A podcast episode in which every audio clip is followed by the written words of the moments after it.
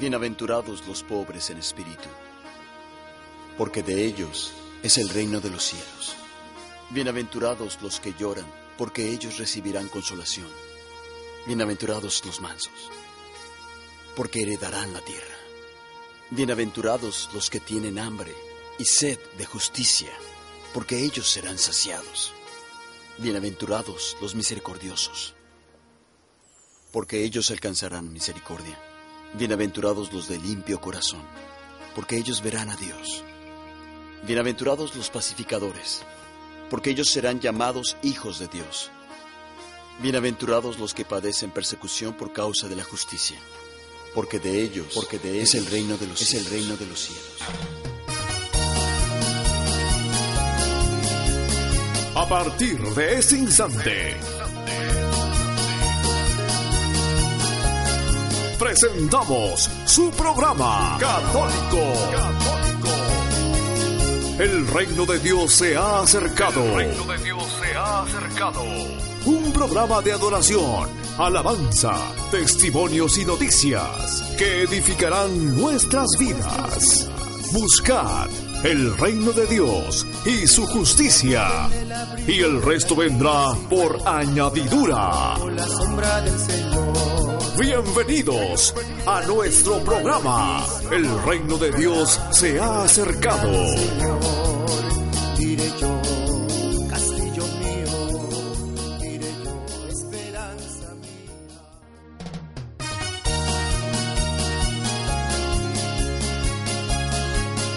Hoy es 17 de agosto del 2014, vigésimo domingo del tiempo ordinario. Esto es el reino de Dios. Se ha acercado. El que habita en el abrigo del Altísimo morará bajo la sombra del Señor. El que habita en el abrigo del Altísimo morará bajo la sombra del Señor. Diré yo, castillo mío, diré yo, esperanza mía. Confiaré. Mi Dios, sí, sí, en ti yo confiaré. Con tus plumas me cubrirás y debajo de sus alas estaré seguro. Con tus plumas me cubrirás y debajo de tus alas estaré seguro. Caerán mil a mi lado y diez mil a mi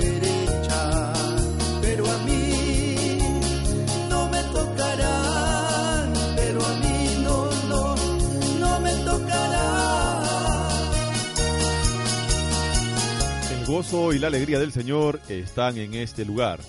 Empezamos con nuestra programación para el día de hoy. Tenemos alabanzas, noticias, testimonios, el Evangelio de hoy meditado.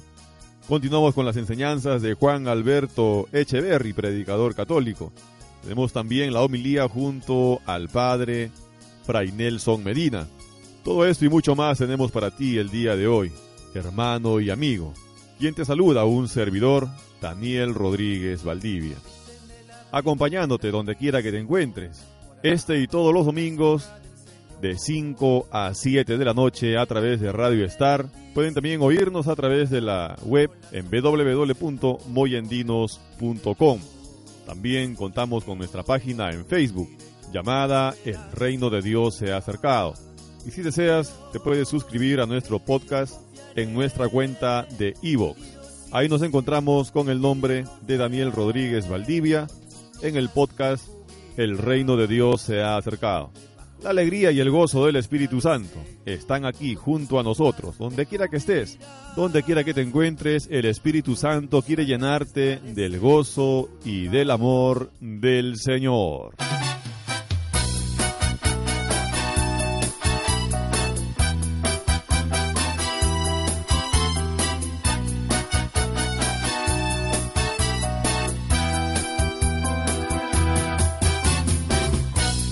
Estamos presentando El reino de Dios se ha acercado.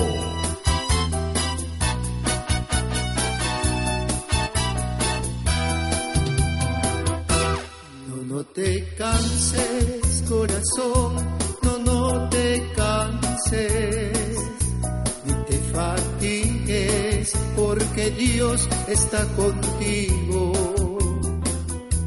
No te abandona, Él jamás no te abandona.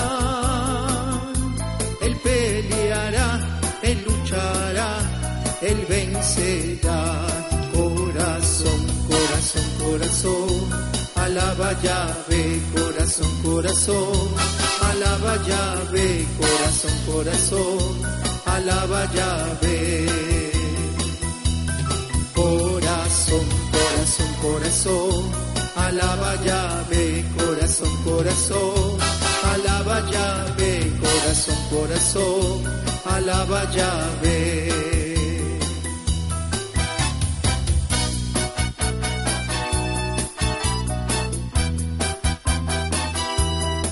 Tú estás con El reino de Dios se ha acercado.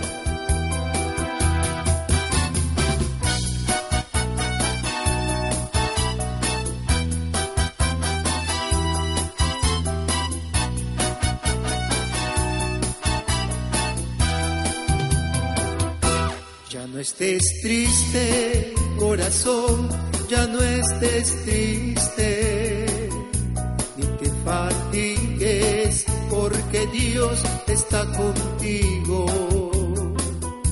No te abandona, Él jamás no te abandona. Él peleará, Él luchará, Él vencerá.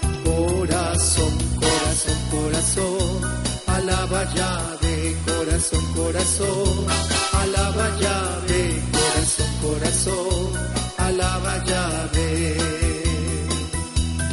Corazón, corazón, corazón, alaba llave, corazón, corazón, alaba llave, corazón, corazón, alaba llave. Católico. Estamos presentando El reino de Dios se ha acercado.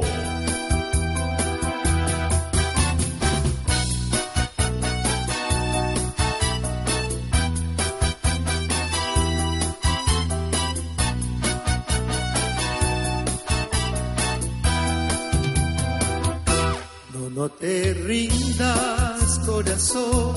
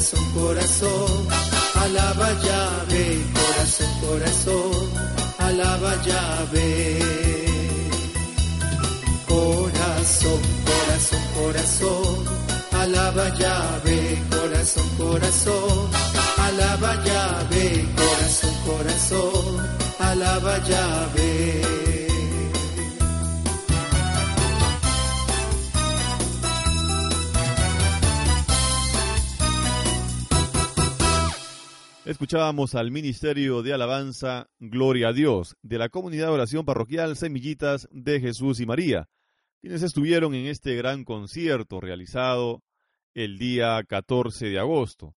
El gran concierto de alabanzas llevado a cabo por la fiesta de la Asunta en el distrito de Cocachacra. La alegría y el gozo del Espíritu Santo, pues, en medio de todos nosotros, ahí alabando, glorificando al Señor, que bien se siente. Sé que en este momento puedes estar pasando dificultades. Tal vez hay dolor en el corazón por alguna situación desagradable, tuviste de repente un pleito con tu pareja, pues déjame decirte que Dios puede sanar ese corazón. El Señor nos enseña a perdonar. Busquemos al Señor en la oración y hallemos su gracia, su misericordia. Si entregamos nuestra vida al Señor, todo puede cambiar. Tenemos dos opciones.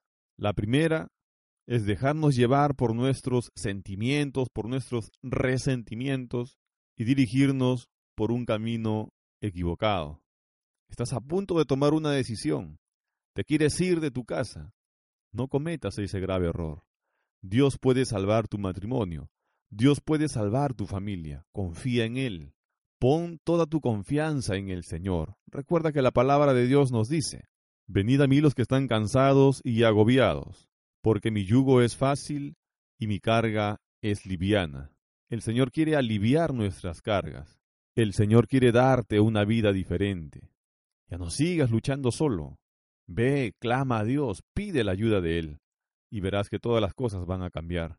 En nuestra comunidad de oración tenemos bastantes testimonios sobre esto, cómo Dios viene actuando en cada uno de los miembros de esta comunidad de oración parroquial. Pues te hacemos la invitación nos reunimos los días martes a las 5 de la tarde, los días miércoles a las 7 y 30 de la noche, los días jueves a las 7 de la noche se reúne en nuestra comunidad el Ministerio de Varones, Hombres de Dios. Te esperamos. Los días domingos a las 5 de la tarde, el Ministerio de Jóvenes Yaín.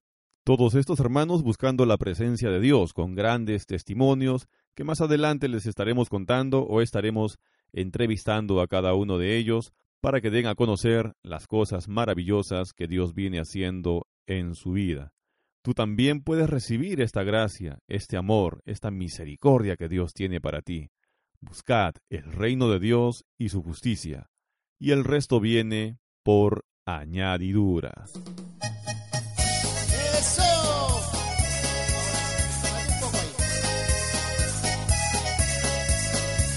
Recuerda que nos reunimos en la calle Francisco Bolognesi, 511 Alto Inclán.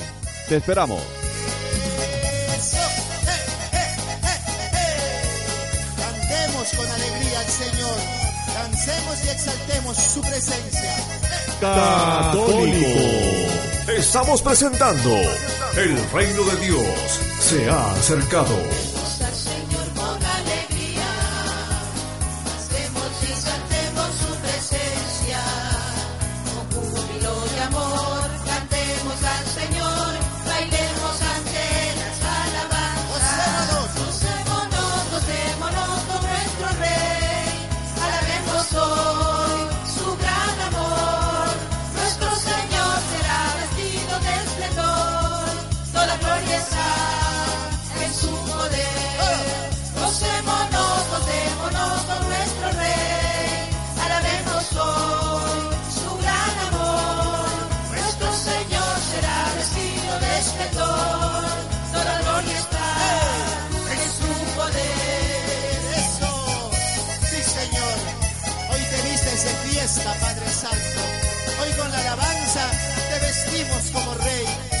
Eres el Rey de nuestras vidas, Señor.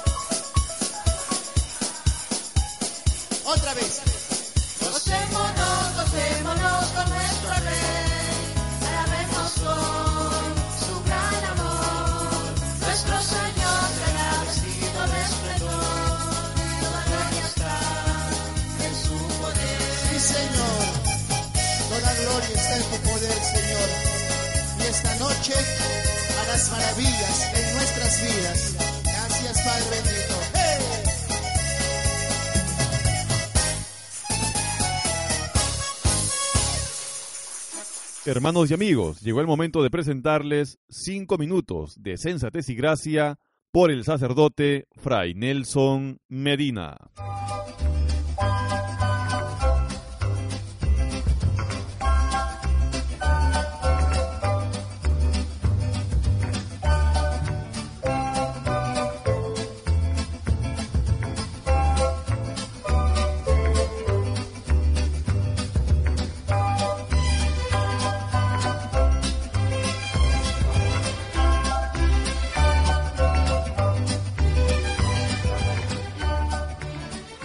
El intento de llevar una vida más humana, o más tranquila, o más justa, o más bella, o más sabia, o más firme, el intento de mejorar la vida no es algo que haya sucedido solo recientemente, ni solo entre nosotros. Creo que desde que hay seres humanos en esta tierra, hay gente pensando, hay gente echándole cabeza a cómo se puede mejorar la vida, cómo puede uno vivir mejor.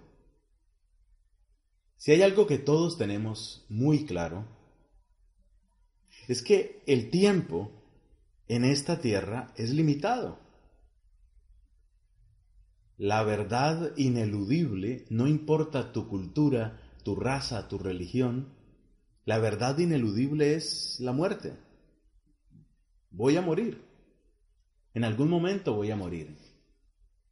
Y ese tiempo que paso en esta tierra, ¿para qué es? ¿Es para comer, beber, dormir y aparearse? ¿Es para trabajar mucho, ganar mucho dinero y poder gastar mucho? ¿Es para hacer muchos negocios? ¿Es para aprender cosas interesantes? Esa clase de preguntas lo van llevando a uno a los terrenos de la filosofía y también a los terrenos de la poesía y también a las tierras de la religión. ¿Para qué estoy en esta tierra? ¿Para qué es mi vida? Hacerse preguntas puede ser una fuente de angustia, pero no pensemos que solamente viene angustia de las preguntas. Hacerse preguntas también sirve para para tomar la vida con una conciencia, con una responsabilidad, con una dirección. Por lo menos hay una decisión que hay que tomar. En algún momento tengo que decidir si yo voy a ser un verdadero actor dentro de mi vida o si no lo voy a hacer. Hay personas, quiero decir, hay personas que parece que simplemente renuncian. Pase lo que pase, suceda lo que suceda. Como que se marginan de su propia existencia. Viven cada día, cada hora, hacen siempre lo que se supone que tienen que hacer. Llegó la edad en que tengo que ir a la universidad, llegó la edad en que tengo que casarme, llegó la edad en que tengo que divorciarme, llegó la edad en que tengo que jubilarme, llegó la edad, todo les va llegando. Pero ¿en qué momento? ¿En qué momento te detienes? ¿En qué momento haces una pausa y preguntas, oye, ¿para dónde va mi vida? ¿Realmente voy a botar a la caneca de la basura mi matrimonio simplemente porque la mayor parte de la gente se divorcia? ¿Realmente voy a dedicar mis horas de descanso a mirar y mirar televisión porque eso es lo que hace la mayoría? ¿Mi vida va a estar gobernada solamente por la costumbre? ¿Solamente por la mayoría? ¿Solamente por el instinto? ¿Qué gobierna mi vida realmente? Hacerse esa clase de preguntas trae un poco de intranquilidad, pero también trae mucho de libertad. Y este es el mensaje de hoy. No tengas miedo de hacerte unas cuantas preguntas. No tengas miedo de cuestionar muchas cosas. Usualmente el resultado es darle profundidad y altura, dirección y rumbo a tu existencia. Que Dios te bendiga mucho.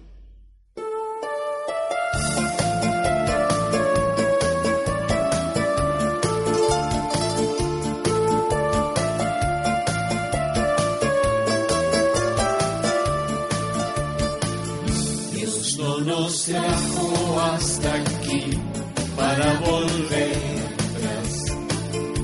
Nos trajo aquí a poseer la tierra que nos dio. No nos trajo hasta aquí para volver atrás. Nos trajo aquí a poseer la tierra que nos dio. Y aunque el gigante se encuentra allá, yo nunca temeré. Estoy por aquí a poseer la tierra que nos dio. Aunque el gigante se encuentre allá, yo nunca temeré. Por aquí a poseer la tierra que nos dio. Dios no nos trajo hasta aquí para volver atrás. Nos trajo aquí a poseer la tierra que nos dio.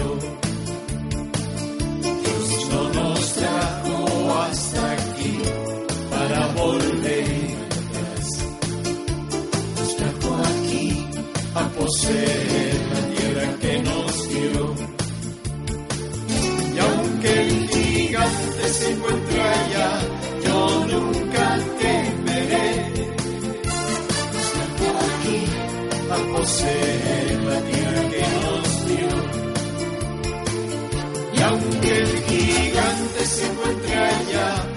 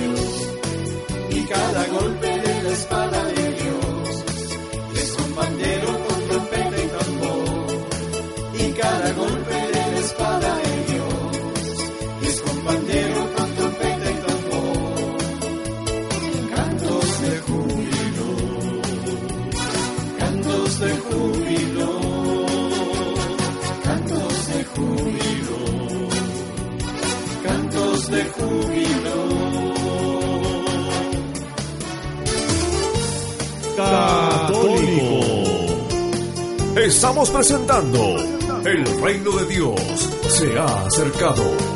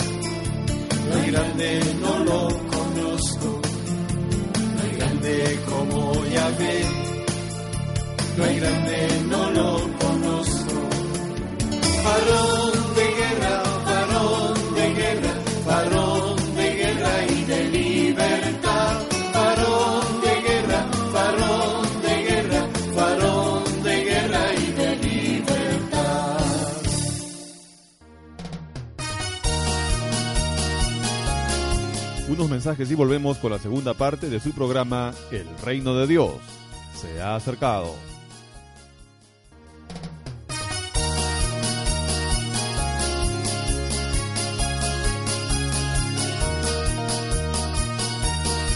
Estamos nuevamente con ustedes, hermanos, en este segundo bloque de nuestro programa. El reino de Dios se ha acercado. Y la lectura correspondiente para el día de hoy, la primera lectura, Isaías 56, verso 1 y versos del 6 al 7.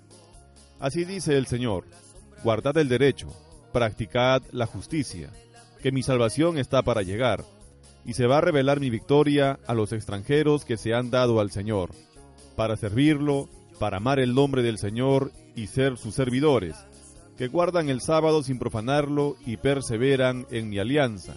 Los atraeré a mi monte santo, los alegraré en mi casa de oración, aceptaré sobre mi altar sus holocaustos y sacrificios, porque mi casa es casa de oración, y así la llamarán todos los pueblos. Palabra de Dios. Hoy el Señor nos llama a guardar el derecho, a respetar el derecho de los demás, a practicar la justicia, pues a todos aquellos que buscamos hacer la voluntad de Dios, hay bendición, perseverando en la alianza de nuestro amado Señor, pues entrando en oración, alegres, gozosos de recibir la presencia del Espíritu Santo, obtendremos sus bendiciones y nuestras oraciones serán escuchadas. Dios es todopoderoso y cualquier problema o dificultad que tengamos, pues recuerda que hay solución, que para Dios nada es imposible. Todo lo puedo en aquel que me fortalece. Adelante, yo no voy para atrás. Jesús está delante y yo lo voy a alcanzar. Adelante, yo no voy para atrás. Jesús está delante y yo lo voy a alcanzar.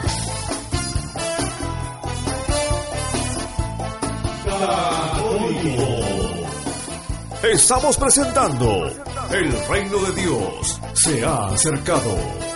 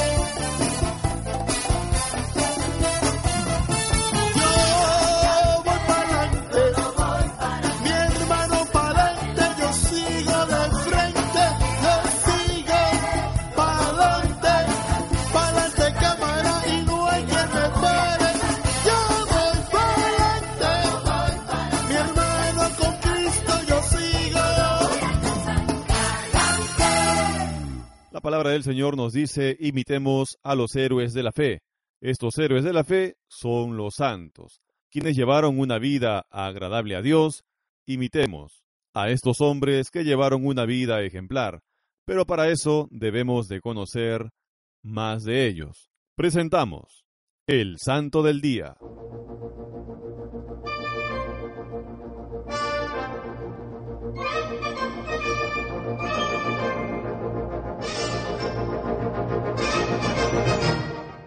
¿Sabes cuál es nuestro amigo, modelo e intercesor? Sí, por supuesto, el santo del día. Hoy, 17 de agosto, la iglesia se viste de rojo para conmemorar el tránsito a Dios de 15 cristianos que fueron martirizados en un día como hoy de 1627 en Nagasaki, Japón. Nacidos en este país, ellos fueron Francisco de Santa María, sacerdote franciscano, Antonio de San Francisco, de la Orden de San Francisco, Francisco Curobiolle, terciario de la Orden de Predicadores y Catequista, Bartolomé Laurel, médico de la Orden de San Francisco, y otros once laicos comprometidos con su fe cristiana. En 1867 el Papa Pío IX les proclamó beatos. Hoy también celebramos a Francisco de Sales Hanverger, que muriera santamente en un día como hoy de 1853 en Oberschneiding, en la Baviera alemana. Nacido en esta región, fue sacerdote conocido como el cura de las bendiciones. Sus restos fueron trasladados en 1953 a la parroquia de Oberschneiding, en donde su tumba es venerada por continuas peregrinaciones. Unidos pues a las iglesias de Japón y Alemania, brindemos nuestro vivo aplauso a los mártires de Nagasaki y a Francisco Sales Handberger.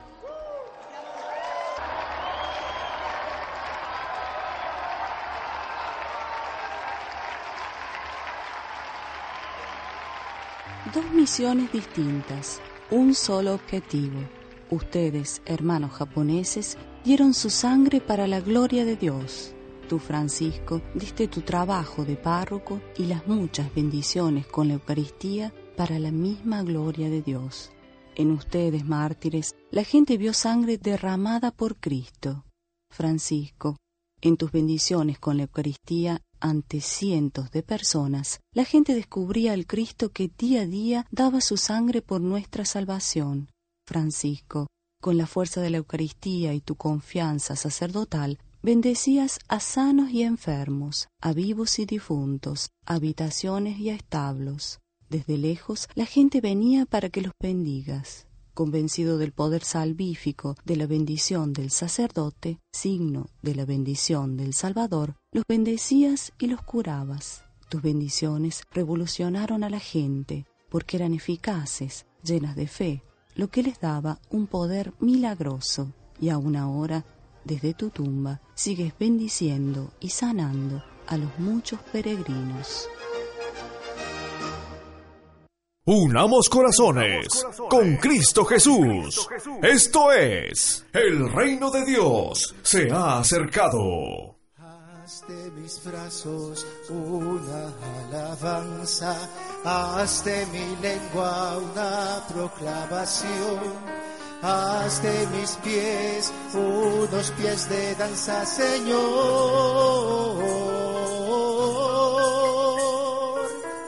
Ahí está. Está facilito. Vamos a hacer con el coro otra vez. Haz de mis brazos una alabanza, haz de mi lengua una proclamación. Haz de mis pies unos pies de danza, Señor. Otra vez. Haz de mis brazos una alabanza, haz de mi lengua una proclamación, haz de mis pies unos pies de danza, Señor. y alabarle al Señor, hermanitos. A ver, a ritmo de danza, vamos. ¡Eh, eh, eh, Católico.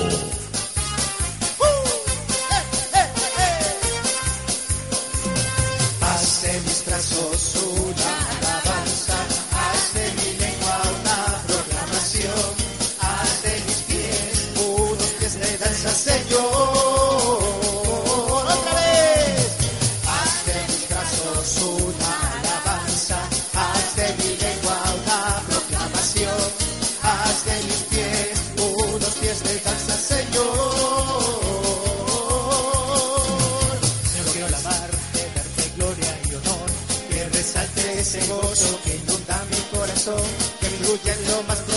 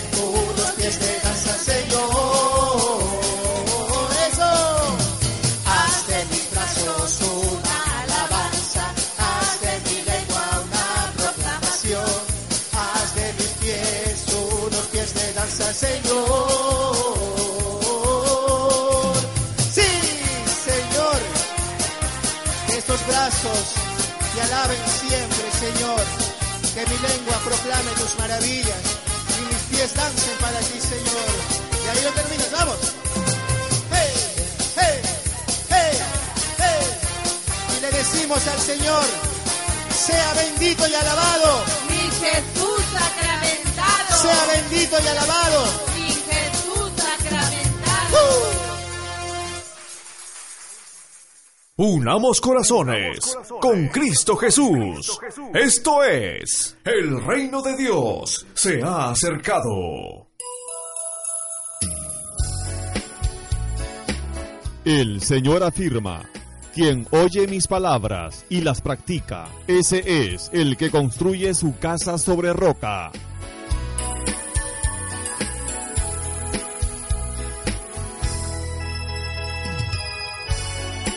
Vienen los torrentes, soplan los vientos, pero esta no se precipita porque está bien construida. Presentamos Edificando nuestra casa. Presentamos ahora la continuación del tema cómo tener una familia bendecida junto a Juan Alberto Echeverry. Cuando empiezan a burlarte, digo, ojo, hijo, no te burles de nadie. De nadie se puede burlar uno. A nadie puede asustar uno. Hacerle daño con las burlas. Dice, siempre quieren estar en primer lugar y nunca de últimos. A muy pocas personas o a casi ninguna persona admiran. Ellos se admiran a ellos mismos, pero a los demás no. Nadie les puede decir nada bueno porque ellos solamente tienen la última palabra. Son muy calculadores, no reconocen equivocación alguna, son profundamente susceptibles. Hay donde les digan algo, que son feos o que tienen los ojos feos, ese día arman el tropel. Les cuesta mucho pedir un consejo. Ellos nos van donde consejeros matrimoniales. Yo no necesito de eso.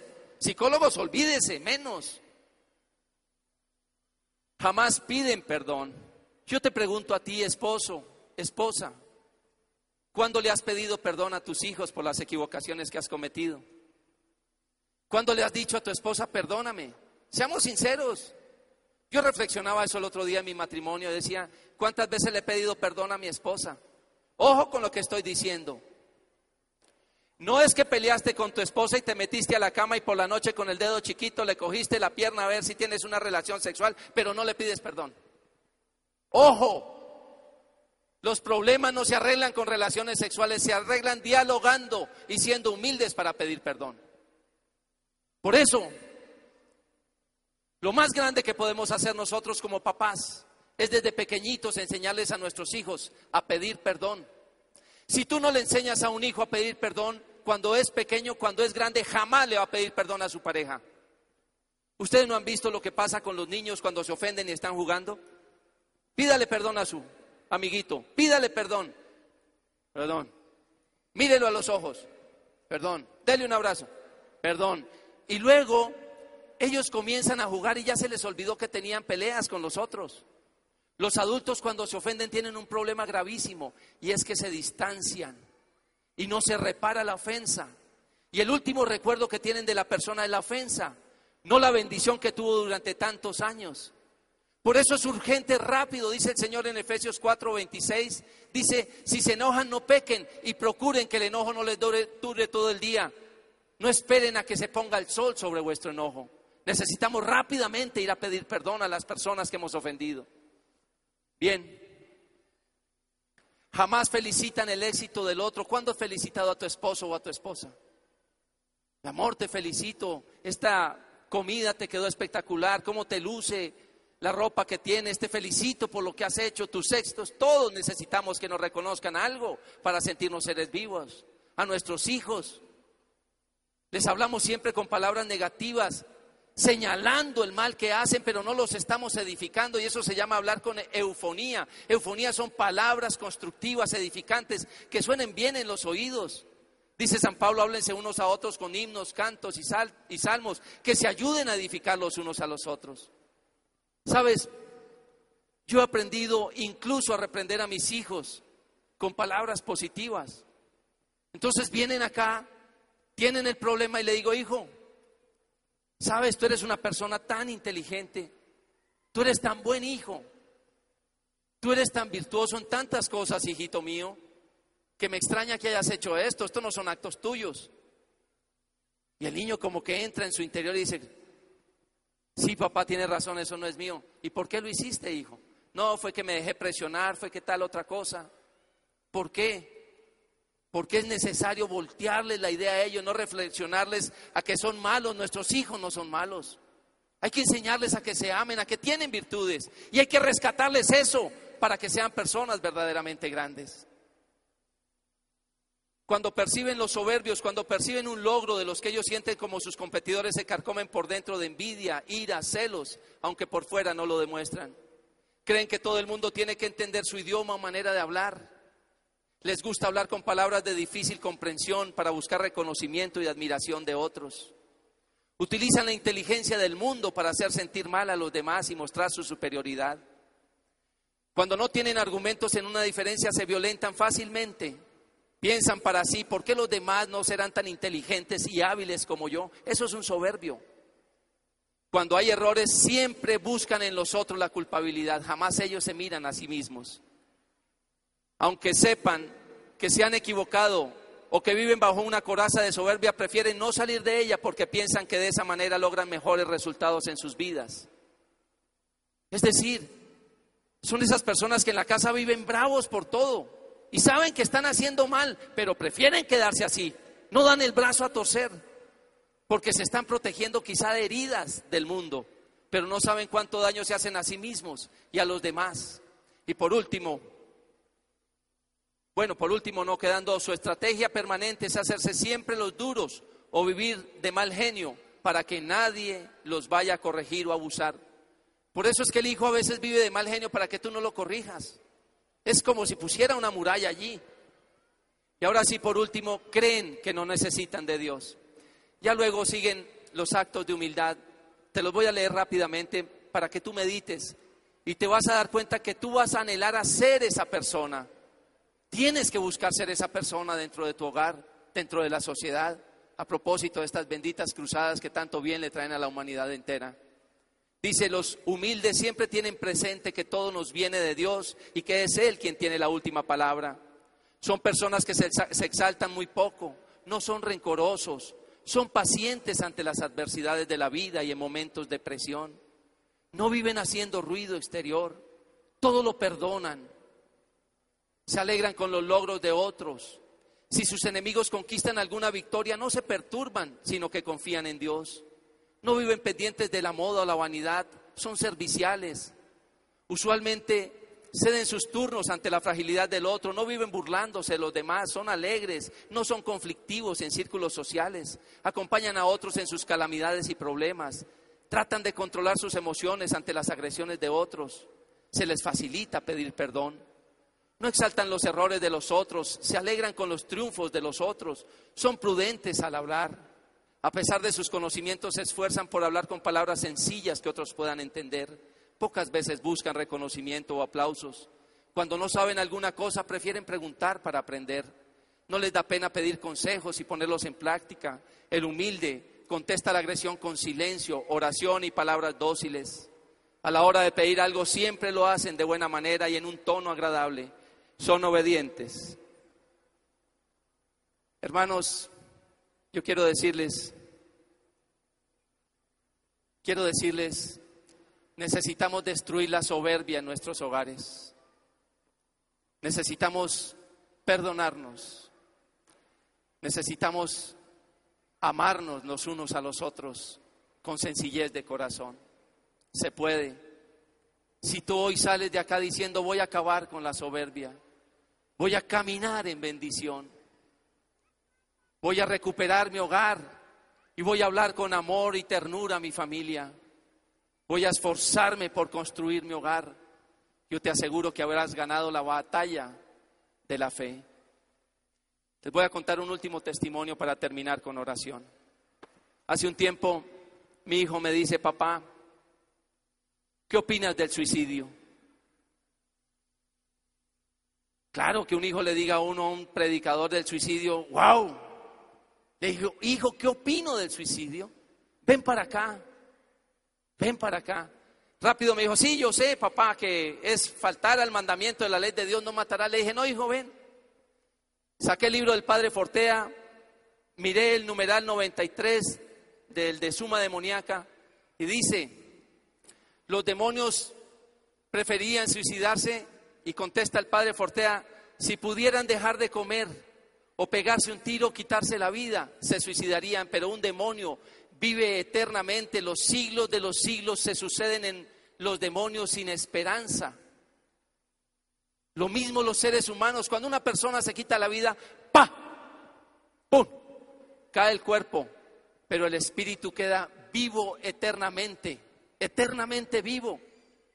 Cuando mi hijo leyó eso, dijo, papá, horrible ser un demonio, horrible quitarse la vida.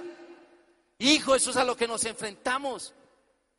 Yo te pregunto a ti, ¿qué hubiera pasado si yo no leo, no me esfuerzo por aprender para decirle a mi hijo, este es el camino? Si no se lo muestro con hechos, ellos estarían desorientados en la vida. Hoy es urgente que nosotros orientemos a nuestros hijos, pero tenemos que buscar primero nuestra orientación en el Señor, porque de Él proviene toda sabiduría, toda gracia, todo amor, toda bendición, todo perdón. Él te va a dar la sabiduría para que guíes a tu familia. Él va a levantar tu hogar con esperanza y fuerza para personas, para que seas personas de bien. Dios te pone en orden la economía, Dios te pone en orden el amor, Dios te pone en orden la salud. Tus hijos serán una gran bendición, siempre serán bendición, siempre van a estar por encima de los demás en bendición, porque tú eres un hombre de Dios. Unamos corazones con Cristo Jesús. Esto es, el reino de Dios se ha acercado.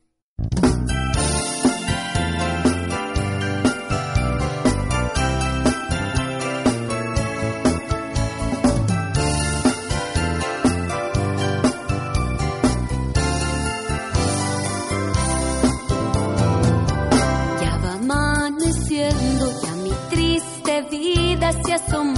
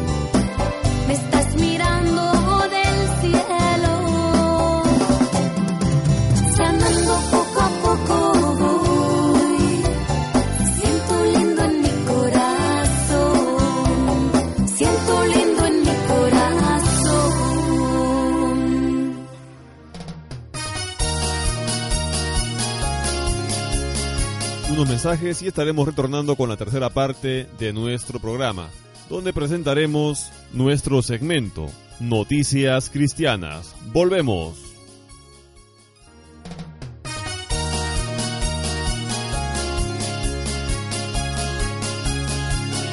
Amigos y hermanos, estamos nuevamente con ustedes a través de los 92.3 de Radio Star y su programa El Reino de Dios se ha acercado.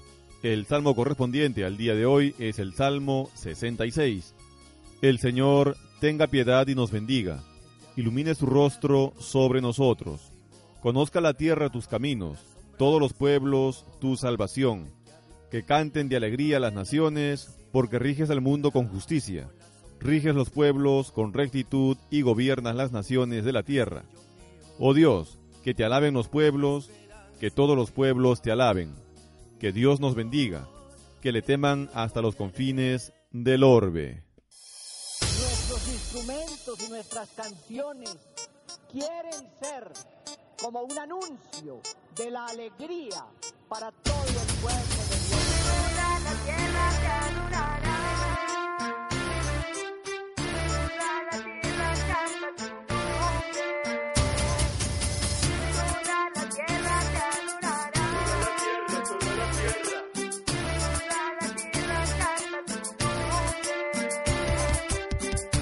Aclamad a Dios con alegría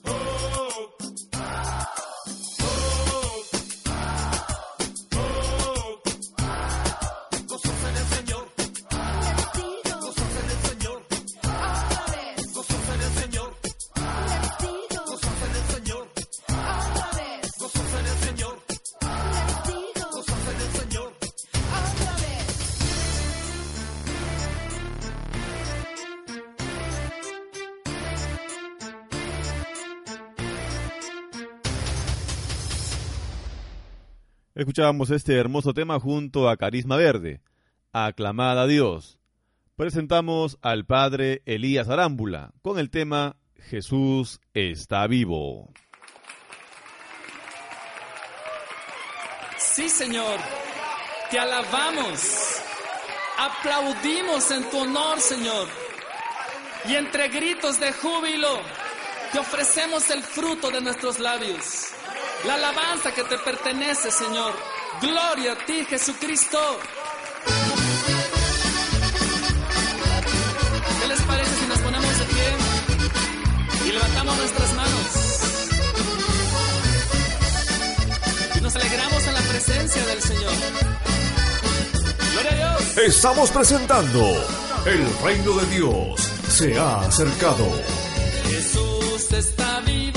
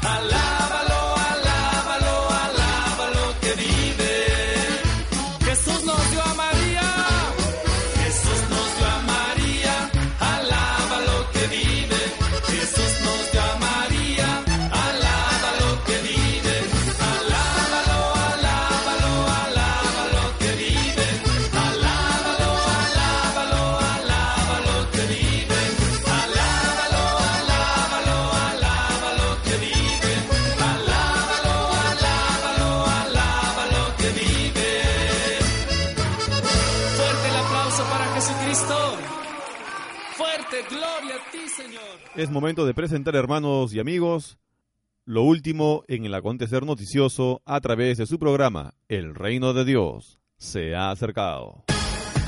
Los hechos y sucesos de la actualidad en el mundo tienen un espacio en nuestro programa. Nuestro programa. Este es tu segmento. Noticias Cristianas.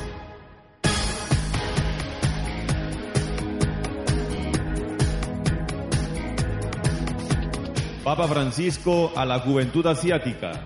Sois portadores de esperanza y energía.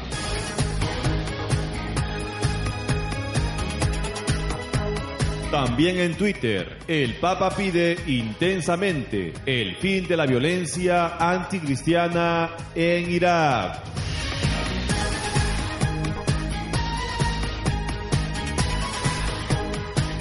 Fallece misionero español infectado por ébola.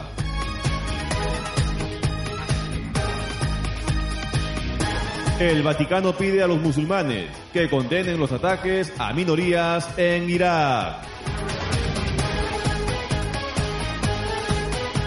Continúan los ataques contra cristianos en Nigeria. Papa Francisco pide a la ONU que actúe ante los ataques a los cristianos en Irak. Las cifras de la Iglesia Católica en Corea del Sur.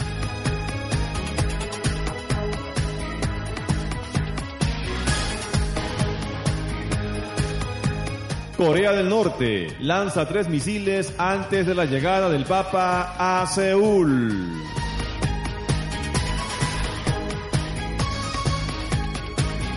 Estos son los titulares, titulares en Noticias Cristianas.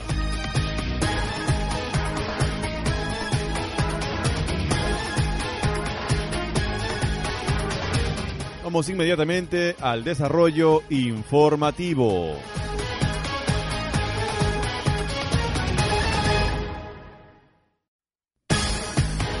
Papa Francisco a la juventud asiática. Sois portadores de esperanza y energía.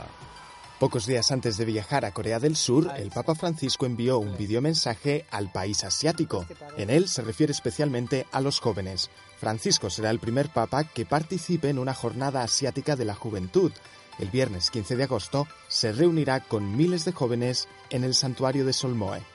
I giovani sono portatori di speranza e di energie per il futuro, ma anche sono vittime della crisi morale e spirituale del nostro tempo. Per questo vorrei annunziare a loro e a tutti l'unico nome nel quale possiamo essere salvati, Gesù, il Signore. La sexta jornada asiática de la juventud tiene como lema Jóvenes de Asia, despertad, la gloria de los mártires brilla sobre vosotros, un lema que pone el acento en otro de los puntos claves del viaje de Francisco, la importancia de los mártires en la iglesia coreana. La luce di Cristo risorto brilla come uno specchio nella testimonianza di Paul Hun Ji-sung e di 123 compagni, tutti martiri della fede, che proclamerò beati il prossimo 16 agosto a Seúl. Francisco visitará Corea del Sur del 13 al 18 de agosto. Después de Brasil y Tierra Santa, será su tercer viaje fuera de Italia y su primera visita a Asia. También en Twitter, el Papa pide intensamente el fin de la violencia anticristiana en Irak. En los últimos días el Papa no ha dejado de pedir una solución para la situación de Irak. También lo ha hecho con insistencia a través de su perfil de Twitter. La cuenta Pontifex tiene cerca de 15 millones de followers en sus nueve idiomas a los que el Papa ha hecho llegar su preocupación por Irak. En cuestión de horas publicó varios mensajes. Tan solo el 8 de agosto envió tres tweets pidiendo oraciones por los iraquíes que habían perdido todo. El grupo terrorista del Estado Islámico les había forzado a huir o a convertirse al Islam. El día 9 el Papa pidió a las parroquias que dedicaran una oración especial por los cristianos de Irak. Unas horas después envió otro mensaje pidiendo paz en la zona. La violencia no se vence con más violencia. Señor, haz que haya paz en nuestros días. El domingo antes y después del rezo del Ángelus pidió oraciones y ayuda concreta. También expresó su tristeza por la situación de los miles de refugiados.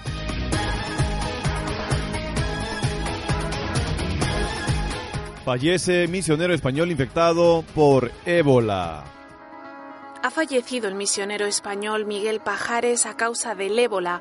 Fue trasladado desde Liberia a España hace unos días. Ha sido la primera persona que ha recibido tratamiento por ébola en Europa después de que estallara el brote en África Occidental. Trabajaba en un centro de la Orden Hospitalaria de San Juan de Dios en Monrovia, la capital de Liberia. Allí también fallecieron a causa del virus el director del centro, dos sacerdotes, una religiosa de María Inmaculada y el asistente social. La epidemia comenzó el pasado diciembre y se ha propagado especialmente por Guinea, Conakry, Liberia y Sierra Leona.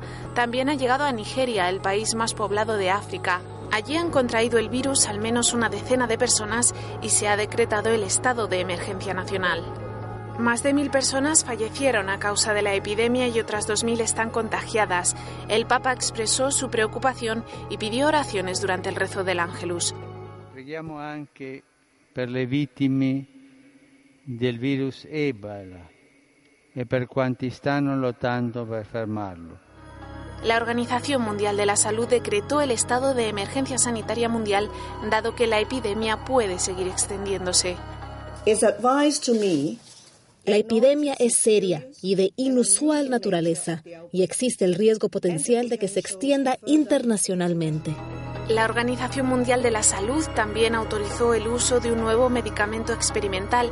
El misionero español fallecido, Miguel Pajares, había empezado a recibirlo. El fármaco se ha enviado a África y se está suministrando además a un médico y a una misionera que fueron repatriados a Estados Unidos.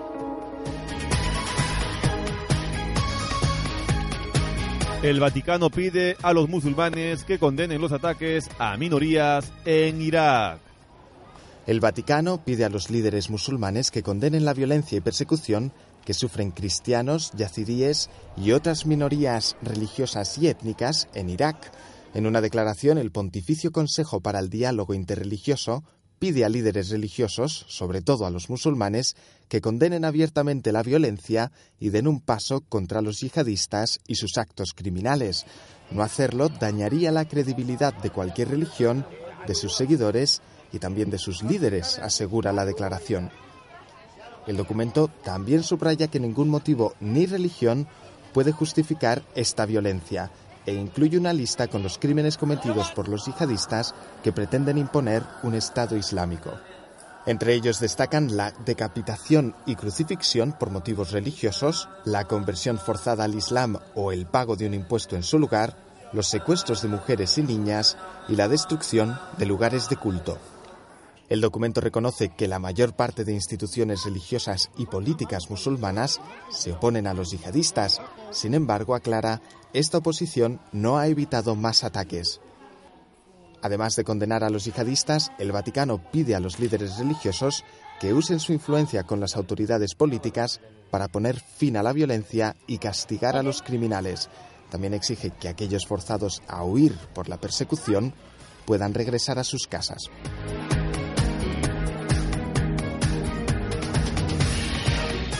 Continúan los ataques contra cristianos en Nigeria. Mientras la atención mundial se centra en el dramático aumento de violencia en Irak, los ataques contra cristianos también continúan en Nigeria. En lo que va de mes se han producido dos atentados. El primero fue cuando Boko Haram invadió Gouza, una ciudad en el estado de Borno, al noroeste del país. La región es de mayoría cristiana y según World Watch Monitor, unas 100 personas fueron asesinadas en el asalto. Días antes, un grupo de personas armadas irrumpía en una iglesia en un Warpopo, un pueblo en el estado de Kaduna. Los atacantes comenzaron a disparar indiscriminadamente contra las personas que asistían a misa. Al final, el guarda de la parroquia murió en el ataque y varias personas resultaron heridas. Los responsables de la tragedia son miembros de la tribu Fulani. Algunas fuentes indican que Boko Haram les provee de armas.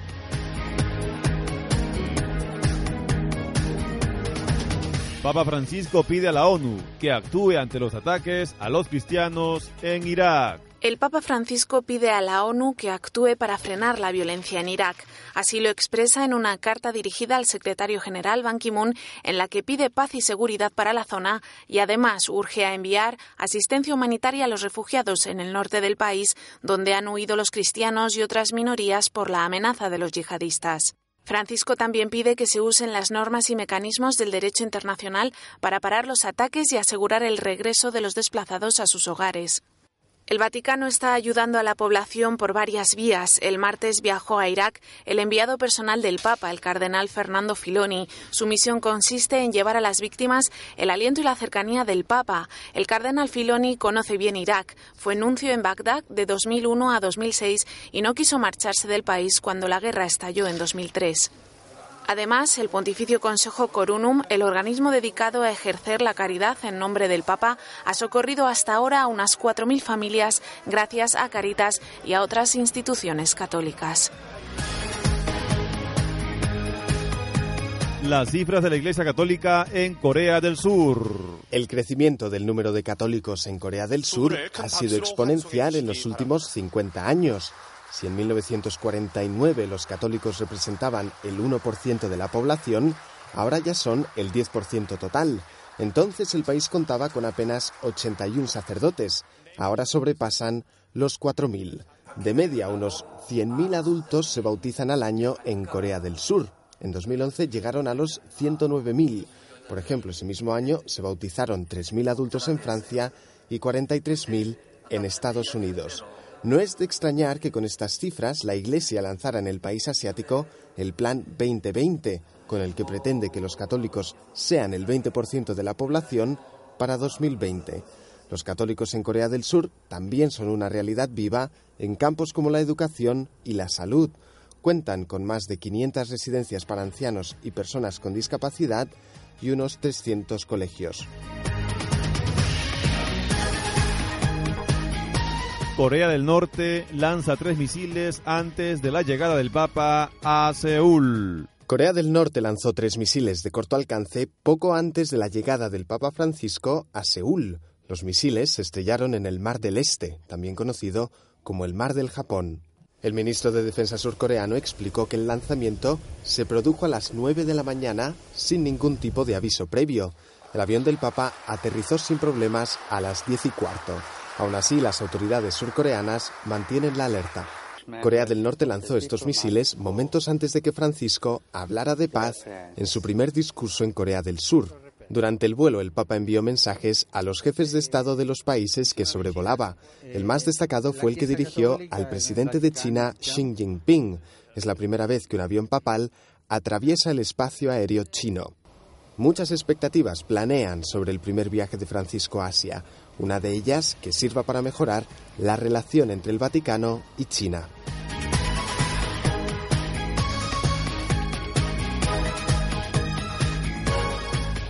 Estamos presentando El reino de Dios se ha acercado.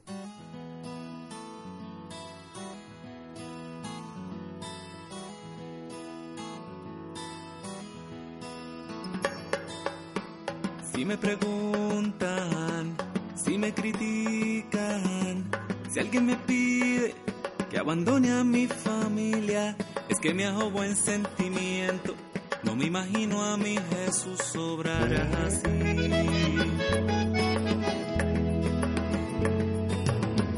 Entre alegrías y muchas penas, hay una sangre que corre fuerte por mis venas, enamorado en pan y vino, y le he jurado mi destino, porque yo, católico soy de sacramentos, de vela en mano y procesión, del evangelio,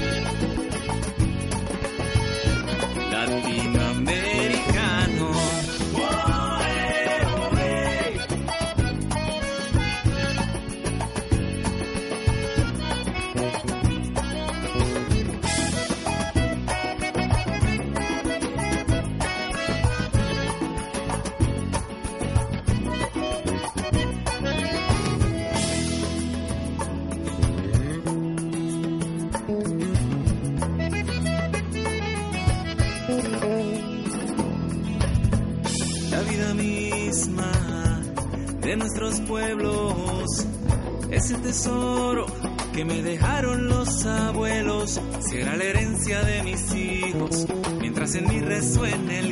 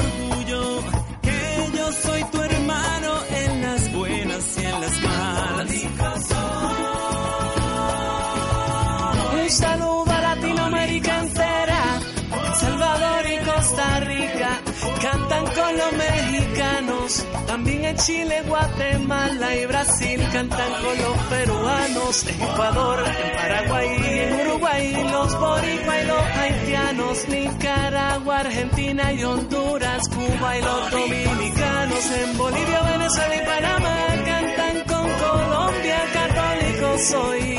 Latinoamericano.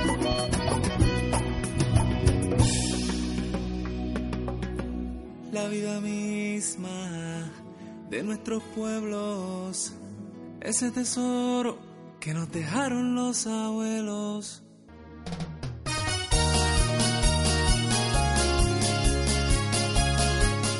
Pasamos a unos mensajes comerciales y retornamos con la última parte de nuestro programa, donde estaremos presentando el Evangelio de hoy.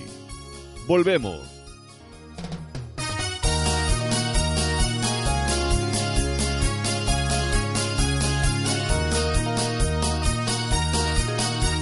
Hermanos y amigos, la segunda lectura para el día de hoy, Romanos capítulo 11 versos del 13 al 15 y versos del 29 al 32.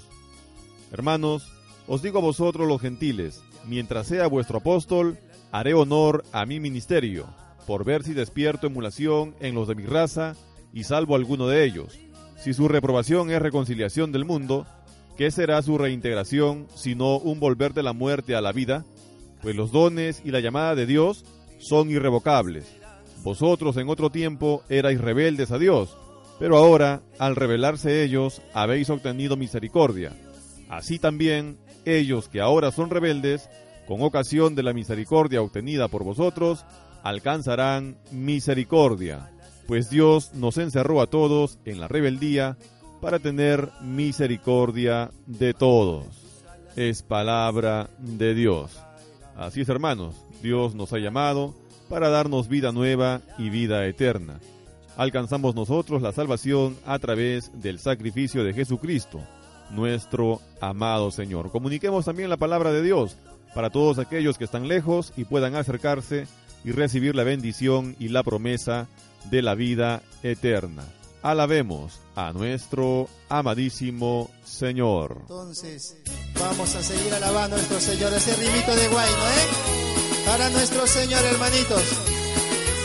Como buenos peruanitos, vamos a alabar al Señor, hermanos. Estamos presentando El reino de Dios se ha acercado. Los montes y los valles cantando yo voy. Mi Señor Jesús conmigo está. Por los montes y los valles cantando yo voy. Mi Señor Jesús conmigo está. Mi Señor Jesús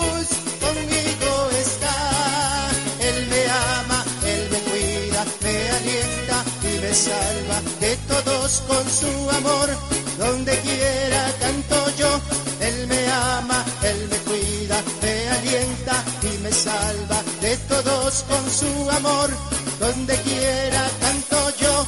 Eso, hermanitos, a ver. Vamos a darle a nuestro Señor lo que Él ama. Que su pueblo dance, que su pueblo se goce.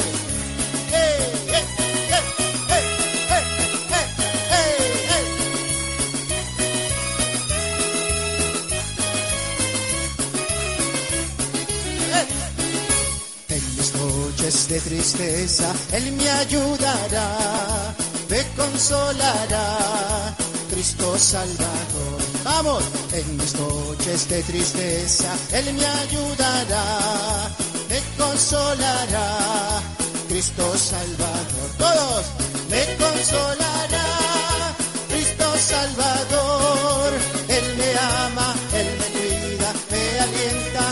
Salva de todos con su amor.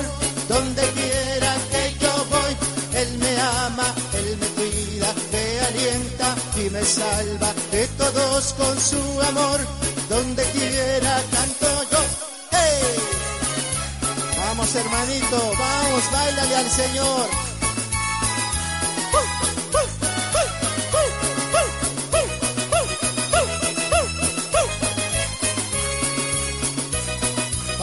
Señor, te entregamos todo.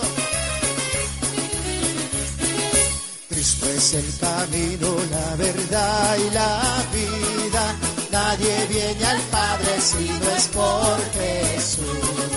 Cristo es el camino, la verdad y la vida. Nadie viene al Padre si no es por Jesús. Todo el que creyera será perdonado. Vida le dará. Todo el que creyera será perdonado. Al que se arrepienta vida le dará. Yo voy siempre alegre cantando a mi Cristo, porque me ha librado de condenación. Yo voy siempre alegre cantando a mi Cristo,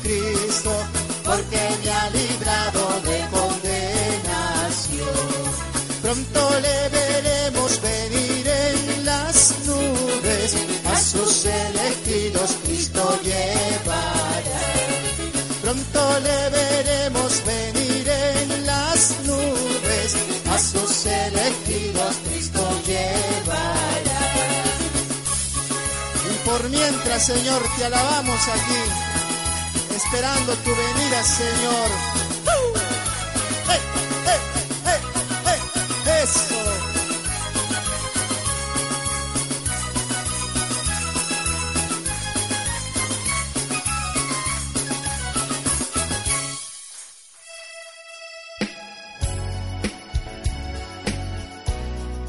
Porque no solo de pan vive el hombre, sino de toda palabra que sale de la boca de Dios. Presentamos el Evangelio de hoy. De hoy.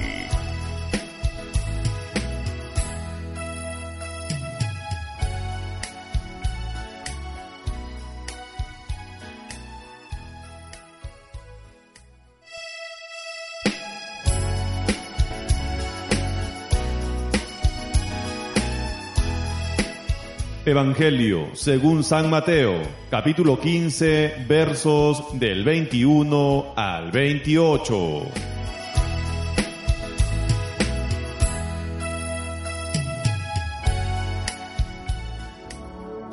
Jesús se fue de allí a la región de Tiro y de Sidón. Una mujer de esa región, que era del grupo al que los judíos llamaban cananeos, se acercó a Jesús y le dijo a gritos, Señor, tú que eres el Mesías, ten compasión de mí, ayúdame. Mi hija tiene un demonio que la hace sufrir mucho. Jesús no le hizo caso, pero los discípulos se acercaron a él. Atiende a esa mujer, pues viene gritando detrás de nosotros. Dios me envió para ayudar solo a los israelitas, pues ellos son para mí como ovejas perdidas. Pero la mujer se acercó a Jesús, se arrodilló delante de él y le dijo, Señor, ayúdame. No es correcto quitarle la comida a los hijos para echársela a los perros. Señor, eso es cierto. Pero aún los perros comen las sobras que les caen a los hijos debajo de la mesa. Mujer, tú sí que tienes confianza en Dios. Lo que me has pedido se hará. Y en ese mismo instante su hija quedó sana.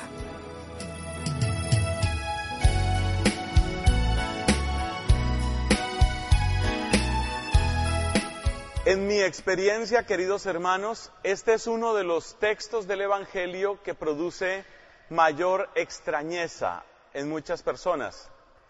Estamos acostumbrados a pensar en Jesús como un hombre lleno de compasión y misericordia, que está siempre atento a las necesidades de los demás.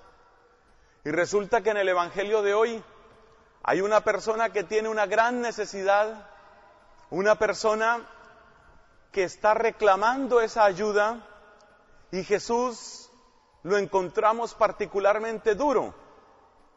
Parece que si los discípulos no le hubieran insistido, parece que si esta mujer no hubiera llegado al punto de volverse fatigosa, él no hubiera hecho esa obra, ese exorcismo a distancia. Y eso nos parece extraño porque Jesús usualmente derrama su amor con tanta abundancia, su compasión, su ternura incluso. Por ejemplo, con los niños, con los leprosos, con los pecadores. Entonces, nos preguntamos qué es lo que sucede en el texto de hoy. ¿Qué es lo que produce esa diferencia? ¿O sería simplemente que Jesús había pasado mala noche, estaba de mal genio o estaba enfermo y no quería que ya lo pusieran a hacer más milagros ni le pusieran más trabajo? Esa explicación parece pobre. Una primera pista para resolver esta pregunta la tenemos en la primera lectura de hoy. Ustedes saben que nuestra iglesia es supremamente pedagógica, es maestra. La iglesia es madre y maestra. En la primera lectura de hoy se habla de cómo los pueblos extranjeros van a venir a la casa de Dios. Por ejemplo, dice, a los hijos de una tierra extranjera que se han unido al Señor para servirlo, a todos los que observen el sábado sin profanarlo, yo los conduciré hasta mi santa montaña. Esto es muy importante porque dentro del judaísmo había la idea de que como ellos son el pueblo elegido, ningún otro pueblo podía verdaderamente llegar a conocer a Dios, llegar a recibir alianza con Dios, sellar alianza con Dios. Entonces este texto de Isaías que está en el capítulo 56 nos dice que vendrán personas de otras naciones, que no solamente los del pueblo judío podrán acercarse a Dios, sino que también otros. ¿Y cuáles son esos otros? Pues esos otros somos nosotros. Porque creo que tal vez sin excepción, por ejemplo, los que estamos aquí hoy, nosotros no venimos de familia judía. Nosotros no pertenecemos a la descendencia de Abraham según la carne y la sangre. Entonces nosotros somos estos extranjeros de los que ya habló Isaías en el capítulo 56. O sea que la tónica general de las lecturas de hoy es cómo van a llegar los pueblos extranjeros, los pueblos que no pertenecen a la alianza de Moisés, cómo esos pueblos van a entrar en alianza con Dios. ¿Y esos pueblos cuáles son? Los incas, los aymarás, los aztecas y por supuesto los celtas y los muiscas y los aborígenes de Australia y los animistas en África.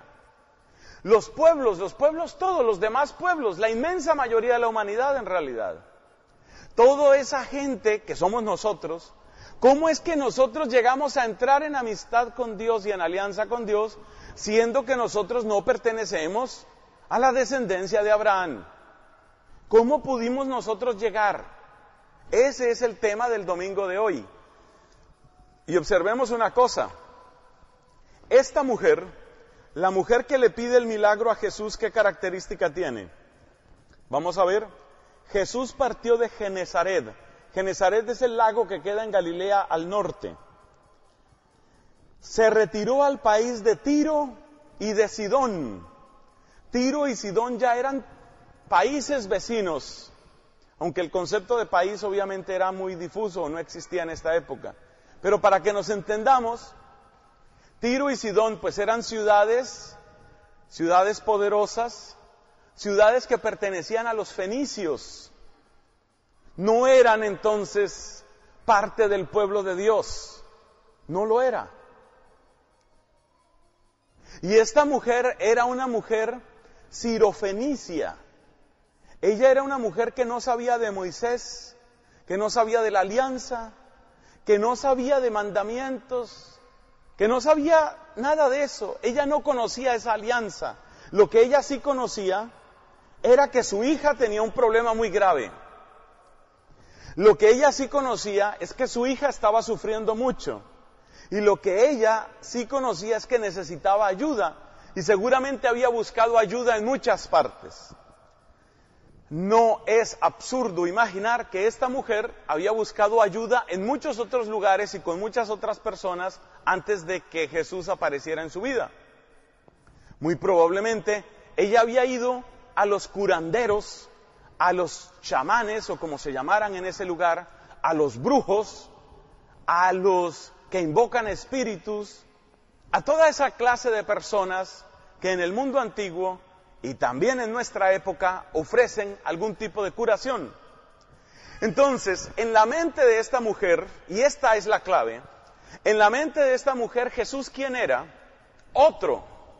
Jesús era otro brujo. Jesús era otro que tenía poderes. Ya ella había intentado con uno y con otro y con otro. Había ido a estos grandes sitios seguramente como la ciudad de Tiro. Le voy a contar otro detalle. Resulta que los fenicios fueron los grandes navegantes en la antigüedad.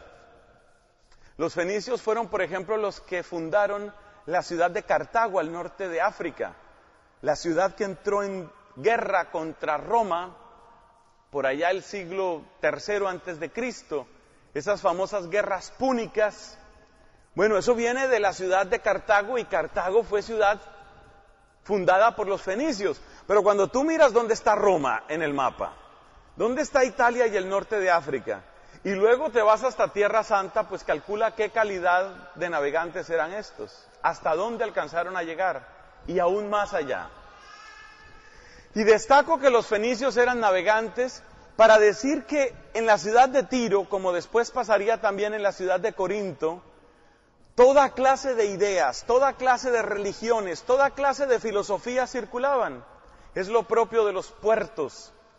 En los puertos siempre llegan frescas las ideas, los cultos, las religiones, las filosofías, las distintas formas de meditación. De modo que esta mujer podemos imaginarla yendo de un brujo al otro y de un chamán a un curandero y del curandero a un médico espiritista. Ella había recorrido toda esa gama de posibilidades y de pronto le dicen, oye, que hay por ahí un judío que ha curado una cantidad de gente. Ella, que no soportaba ver sufrir a su hija, es muy explicable, una mamá que ama a su hija, pues se pone en camino y sale al encuentro de Jesús. Y se encuentra con Jesús y sucede la, escena del Evangelio. Por congraciarse con él, le da un título que es de máximo elogio, un título bellísimo. Hijo de David. Esa expresión significa tú eres el Mesías. Señor, tú eres el Mesías, ten piedad de mí. Pero esta mujer está mirando a Jesús como un curandero, está mirando a Jesús como un brujo. Hay gente que utiliza la religión de esa manera. La religión la miran como un poder, un poder para salirse con la suya, un poder para aplicarlo a sus propios planes y para lograr sus propios intereses. Y esta, mis hermanos, esta es la gran diferencia entre la fe y la magia.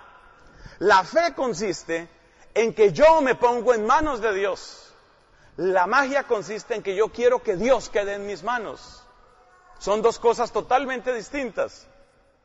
En la fe, yo me entrego a Dios y le digo, hágase tu voluntad, como vamos a decir en el Padre Nuestro en unos minutos. Esa es la fe. Yo me entrego a Dios. Yo me pongo en manos de Dios. Esa es la fe. La magia, en cambio, ¿qué es? A ver cómo le arranco los secretos a la naturaleza. A ver cómo logro que las fuerzas del cosmos operen para que yo logre lo que yo quiera. Y lo que yo quiero es salud, dinero y amor. A ver cómo consigo que las fuerzas del universo me den el hombre que yo quiero o la mujer que yo quiero. Que me den el dinero que yo quiero, el éxito que yo quiero. La magia es ante todo idolatría de la propia voluntad.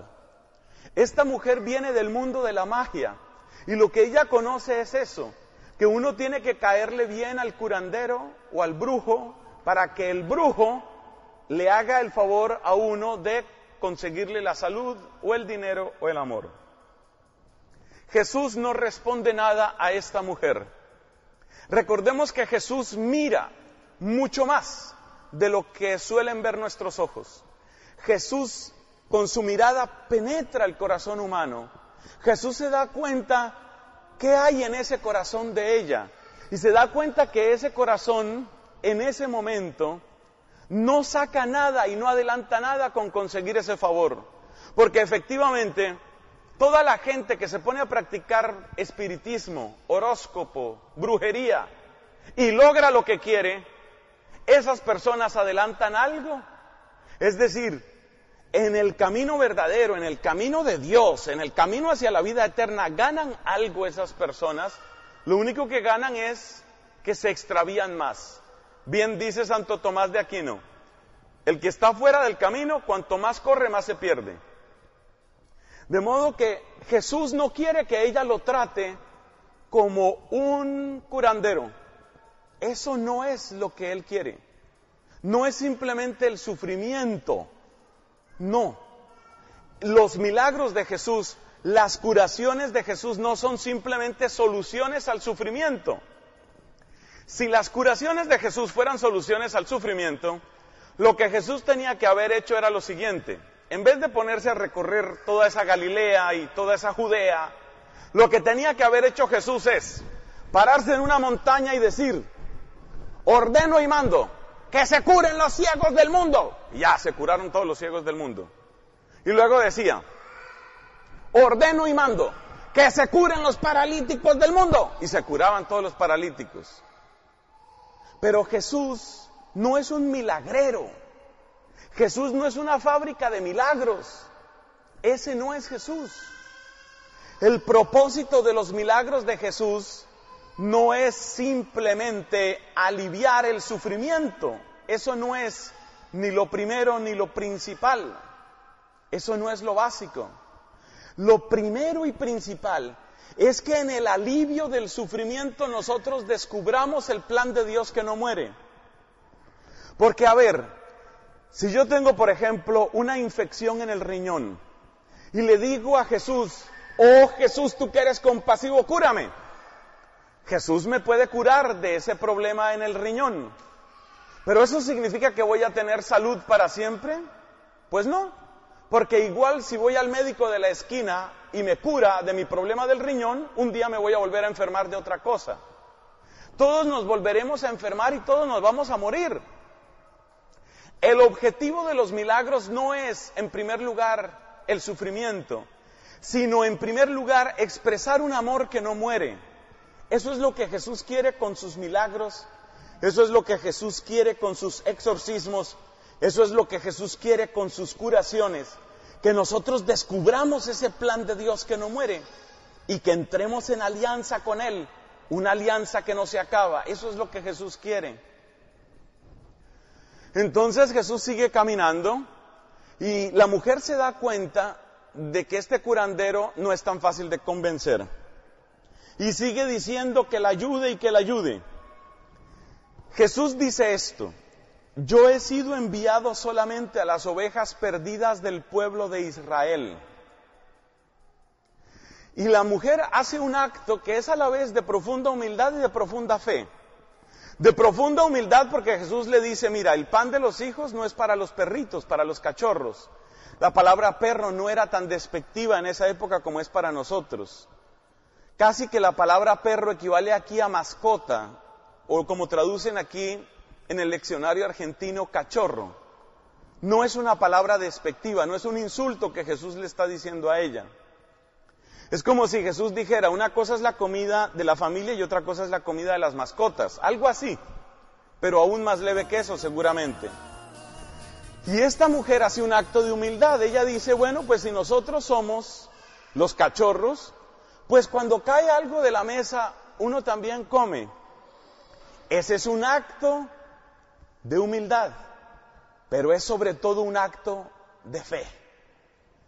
Porque es reconocer que el mismo pan de Israel es el pan que yo necesito. El mismo pan de la alianza con Moisés, ese es el mismo pan que yo necesito. Y cuando ella dice esa palabra, en donde se unen la fe y la humildad, entonces Jesús le concede el milagro. Pero fíjate la palabra que le dice Jesús. No le dice simplemente, ya se curó tu hija, como deshaciéndose de ella. Jesús nunca deja de ser maestro. Mira la frase que le dice. Qué grande es tu fe. Qué grande es tu fe. Es decir, es una catequesis en seis palabras o menos. Qué grande es tu fe en cinco palabras. Es una catequesis, es decirle, mira, cuando pusiste tu confianza en el Dios de Israel, cuando descubriste que las promesas de Israel son para ti, ahí recibiste lo que querías. ¿Te das cuenta de eso? Esa es la catequesis que le está dando Jesús. Lo que a ti te cura no es lo que tú le pagues al curandero, lo que tú le pagues al brujo, lo que tú le pagues al de la astrología, el tarot, las cartas o lo que sea. Lo que a ti te cura, lo que verdaderamente te cura, lo que verdaderamente cambia tu vida, es que tú aceptes al Dios de Israel como lo acabas de hacer, mujer. Eso es lo que te ha curado. Que nunca se te olvide eso. Esa es la enseñanza. Esa es la preciosa catequesis que le da Jesús a esta mujer y es la misma catequesis que nosotros recibimos hoy. Que lo que a nosotros nos trae la salud es ese Dios, el Dios de la alianza, porque de la mesa del Dios de la alianza nosotros hemos recibido el pan de los hijos.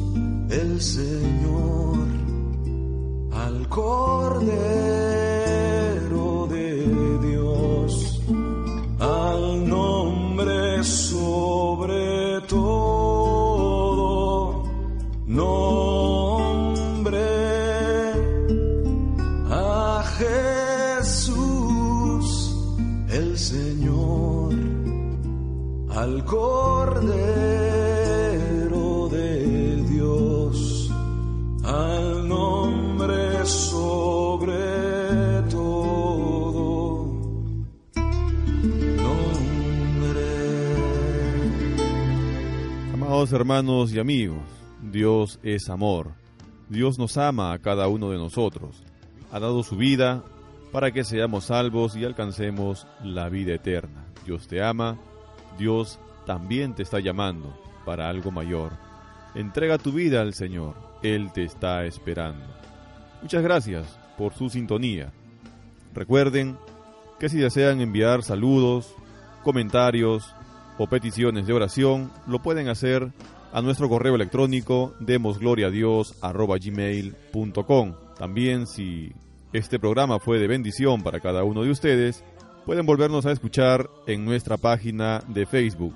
El reino de Dios se ha acercado. Nos despedimos de ustedes hasta el próximo domingo a esta misma hora y por esta misma emisora 92.3 de Radio Star.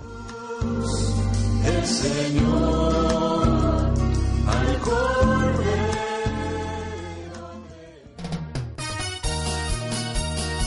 Hemos llegado a la parte final de nuestra programación para el día de hoy. Del programa Cristiano Católico, el reino de Dios se ha acercado. Escríbanos a nuestro correo electrónico. Demos gloria a Dios arroba gmail.com. Háganos llegar sus interrogantes, saludos, comentarios y testimonios para la honra y gloria de Dios Todopoderoso. Que la gracia, amor y paz de Dios, que sobrepasa todo entendimiento, more en vosotros por Jesucristo nuestro Señor. Hasta la próxima. Dios nos bendiga. Dios, en ti yo confiaré.